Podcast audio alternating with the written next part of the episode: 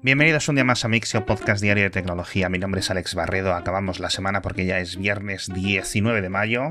Y como está siendo habitual, y no lo digo por echarme yo flores, la verdad es que tenemos un montón de contenido interesante. La primera noticia viene desde Países Bajos, porque se ha aplicado por primera vez un programa piloto para gestionar las migraciones de aves que dos veces al año cruzan más o menos esas longitudes y latitudes tanto del país como del Mar del Norte y el impacto que pueden tener, tanto literal como figurativo, en los grandes parques eólicos, sobre todo los marinos, en los últimos 2-3 años. Es decir, que tanto Países Bajos como Bélgica, Dinamarca, Alemania, Reino Unido, etcétera, están llenando el Mar del Norte con estos generadores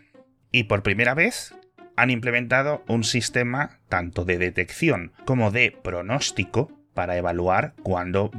van a pasar por cerca de estos grandes grupos de aerogeneradores bandadas masivas y masivas y masivas de pájaros. Y cuando se encuentren estas condiciones, los van a detener de forma temporal. Esto es una ley que entra en vigor dentro de unos meses, pero este fin de semana hicieron la primera prueba piloto. Han sido dos grandes parques eólicos marinos que se han detenido durante cuatro horas. Creo que además durante la noche. Ahora es la primavera, con lo cual entiendo que es la migración desde África y del sur de Europa hacia temperaturas un poco más moderadas en el norte de Europa. Esperemos que esto funcione, esperemos saber el impacto económico y el impacto de los ecosistemas porque a lo mejor es una forma completamente barata y muy efectiva de reducir el impacto ambiental de este eh, tipo de construcciones durante las próximas décadas.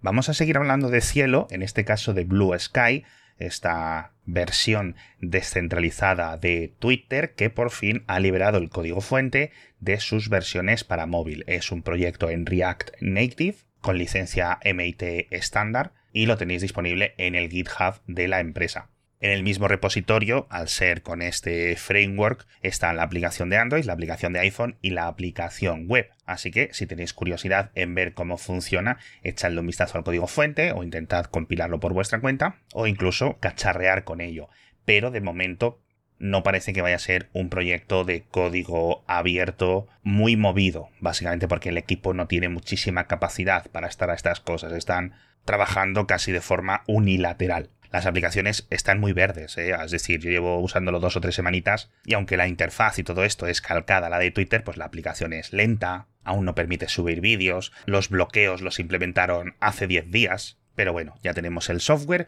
aunque cada vez hay más plataformas y aplicaciones de terceros construidas sobre este protocolo, y me imagino que poco a poco irá creciendo.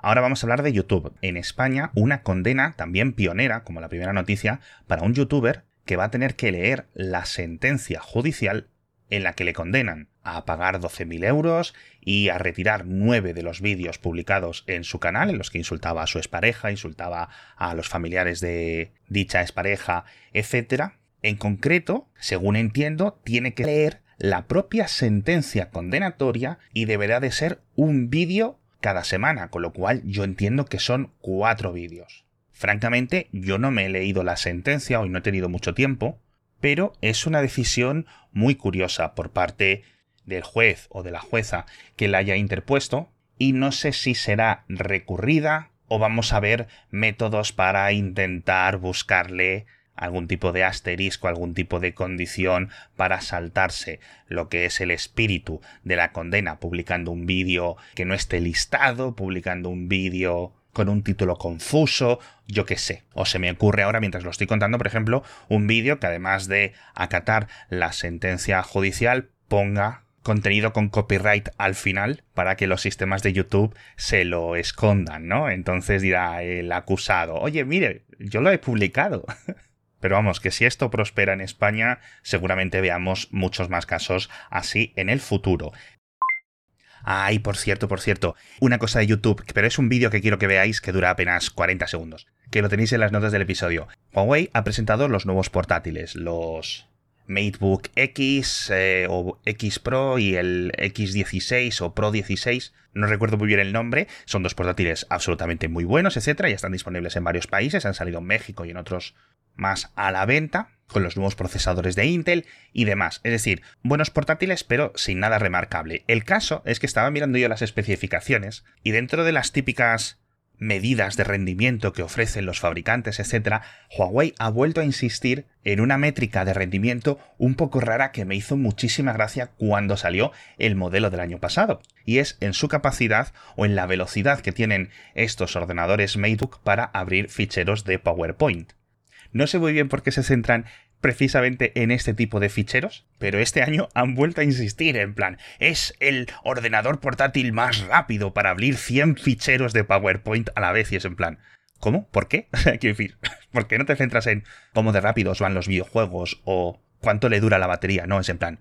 ¿tú has visto algún ordenador que pueda abrir 100 PowerPoints a esta velocidad? Y eso me ha recordado que el año pasado no solo lo dijeron en la presentación, digamos en la keynote, sino que publicaron unos vídeos que se me saltaban las lágrimas de la risa en los que podemos ver en la pantalla con música tecno de fondo como el portátil abre 100 ficheros de PowerPoint y además se mueve la cámara, etc. Es un poco parodia, pero de verdad que es increíble. En las notas del episodio os dejo el vídeo en concreto que solo he encontrado la versión en portugués, al menos a buena resolución, pero vamos, que lo entendéis todos, porque por favor vedlo, por favor vedlo que es increíble, o sea, es que me parece ya la métrica sintética definitiva, ¿no? Es decir, ahora cuando otras empresas presenten sus portátiles vamos a estar todos midiendo, en vez de el Geekbench y el Antutu y las pruebas de rendimiento de videojuegos y de lectura y escritura, vamos a medir el número de nanosegundos que tardan en abrir 100 ficheros de PowerPoint. De verdad que es, es, no sé, no es una noticia tal cual, pero por favor, vedlo. Y ahora vamos a hablar del Zelda, sé que muchos estáis jugando al nuevo juego que ha salido. De hecho, acabo de leer que han vendido más de 10 millones de unidades, está vendiendo muchísimo, pero he leído un reporte de prensa que viene desde Japón, publicado por la propia prensa local japonesa, que quiero preguntaros a los oyentes, quiero preguntaros a vosotros si esto pensáis que es algo real o que es algo anecdótico y que está siendo un poco exagerado. Me refiero a los reportes de que varias empresas japonesas están permitiendo a sus empleados tomarse vacaciones retribuidas para que se vayan a su casa o se queden en su casa jugando al nuevo Zelda y le denominan como una especie de efecto, ¿no? El Zeruda Yasumi, que es las vacaciones del Zelda en japonés. Entonces, yo no sé si esto es algo como oficioso o que más o menos todo el mundo o al menos parte de la sociedad japonesa suele hacer cada vez que sale un nuevo Zelda, cada varios años. Por ejemplo, eh, yo que sé, como cuando hay una final del mundial de fútbol y juega tu equipo. Bueno, pues ese día y el día posterior, pues se, se, va a trabajar poco, se da por asumido en todas las empresas de esos países. El primer día por la ansiedad y el segundo día por la resaca del alcohol o por la tristeza. Pero a lo mejor también es el típico titular de las redes arden o Internet en contra de, y luego en realidad son tres colgados. No sé si realmente este es un fenómeno que ocurre o una exageración caza clics, pero al menos a mí me ha llamado la atención.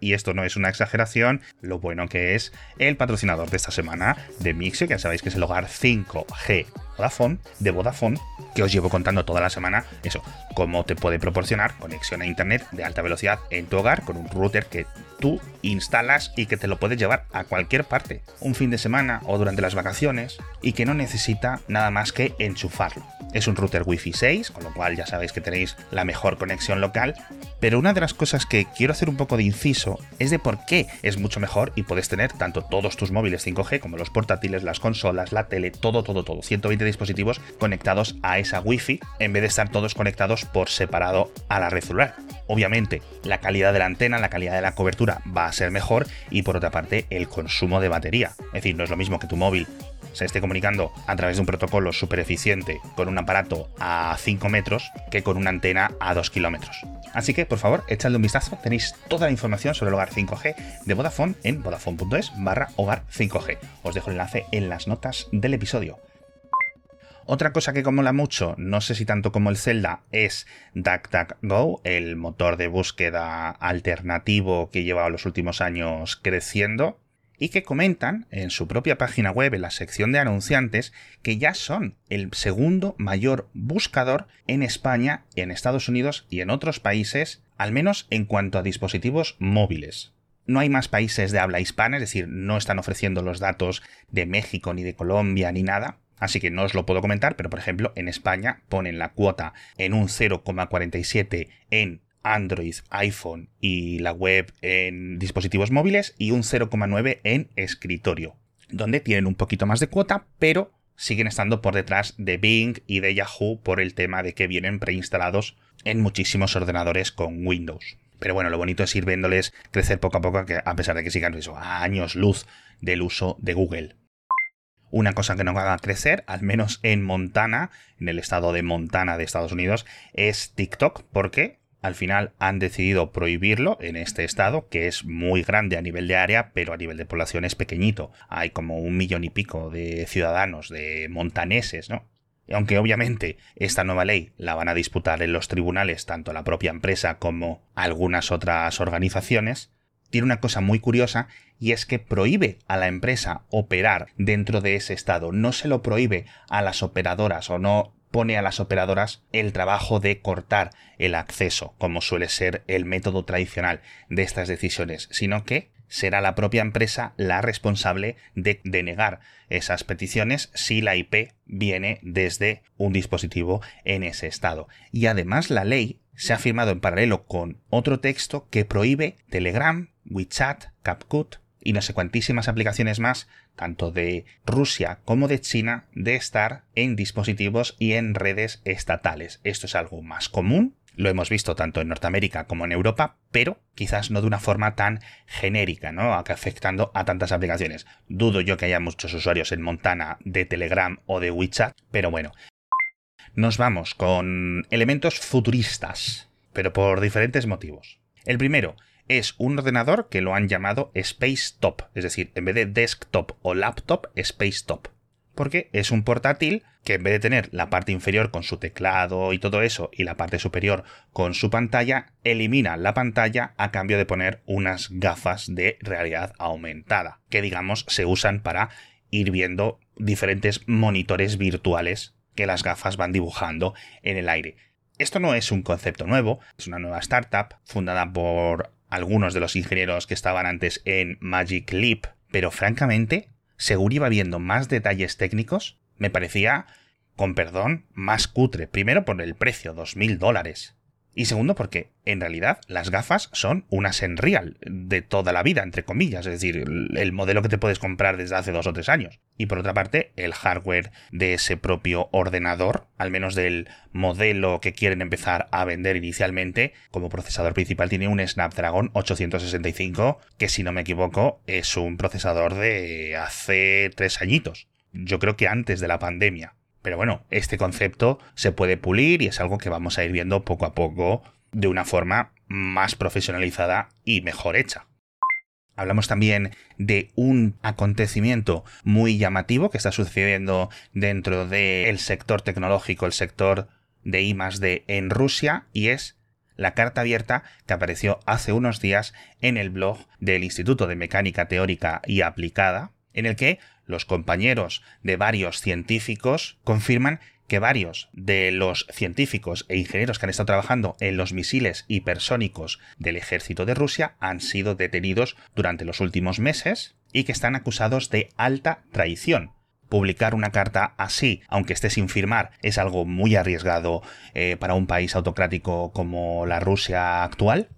Así que asumimos que internamente las cosas tienen que estar muy complicadas. Además que, por lo que cuentan, sabemos más detalle de los diferentes casos. Y es que, por lo visto, eh, el motivo oficial de estas detenciones son diversas charlas que estos científicos han publicado o han ido a contar en China, en Irán y en no sé qué otro país, en los que hablaban pues de temas militares, pero completamente aprobados por el gobierno, completamente aprobados por la agencia de inteligencia, el FSB ruso, y que francamente os invito a que leáis la carta porque no tiene ningún tipo de desperdicio y este tipo de declaraciones son muy duras porque hablan de eso, de, miedo a perder no solo el trabajo hecho en las últimas dos décadas, diferentes avances que tengan tanto a nivel aeroespacial como militar, sino que encima sus mejores cerebritos, sus mejores científicos y científicas, ingenieros e ingenieras, se piden del país corriendo los que no se hayan ido ya. Así que de verdad que tienen que estar las cosas mucho más calientes de lo que pensábamos.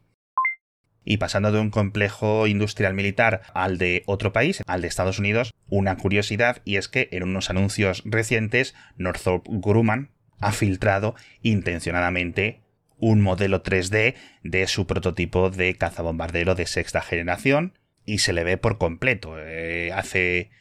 tiempo que se supone que está volando en pruebas y como digo, el del anuncio no es un prototipo real, es un efecto especial ahí que sale al fondo, pero aunque no sea el diseño real de un avión que nunca hemos visto, ni en fotos filtradas, ni en nada, solo hay algunos renders y dibujos, es muy curioso verlo en el anuncio, lo primero por la curiosidad, es decir, es un avión que no lo vamos a ver hasta dentro de 10 años, y por otra parte me indica, si me estás enseñando este diseño, ¿Cómo de diferente será el diseño real? ¿Qué tipo de elementos y de tecnologías más o menos aparentes estás preparando para este futuro sucesor del F-22? Pero bueno, ya sabéis que este es un tema que, que me fascina mucho. No sé si llegaremos, por ejemplo, al episodio 8000 de Mixio, en el que podamos ver aproximadamente empezar a volar a toda esta nueva generación de cazabombarderos y recordar estos episodios en los que hablábamos de los modelos eh, británico, italiano, el franco-alemán, el japonés, el chino, los dos estadounidenses, etcétera, y escuchar lo que pensábamos en 2022 y 2023 de ellos y cómo han acabado siendo cuando se hagan realidad una década después o incluso más, francamente, porque si a mí me dices que estos aviones van a empezar a volar en el 2042, me lo creo. En fin, majetes, no sé cómo de largo me habrá quedado el episodio, pero tengo que decir que esta ha sido una semana muy buena, no solo para los episodios, sino también para los boletines, en cuanto a información, en cuanto a contenido interesante, en cuanto a contenido variado, y espero que os haya gustado. De momento, lo dejamos por esta semana. Mañana vamos a grabar nuevos episodios tanto del podcast Elon como del podcast Cupertino, mientras preparo la siguiente entrevista para Kernel, y a ver si dentro de pocos días podemos anunciar el nuevo podcast que estamos preparando que la verdad y francamente tengo muchísimas ganas de que lo escuchéis y una de las noticias que he contado hoy podría ir en ese podcast. No os voy a decir cuál. Os vuelvo a dejar así un poquito con las ganas. De momento, muchísimas gracias a todos por estar conmigo un día más y nos vemos el lunes con más noticias de tecnología.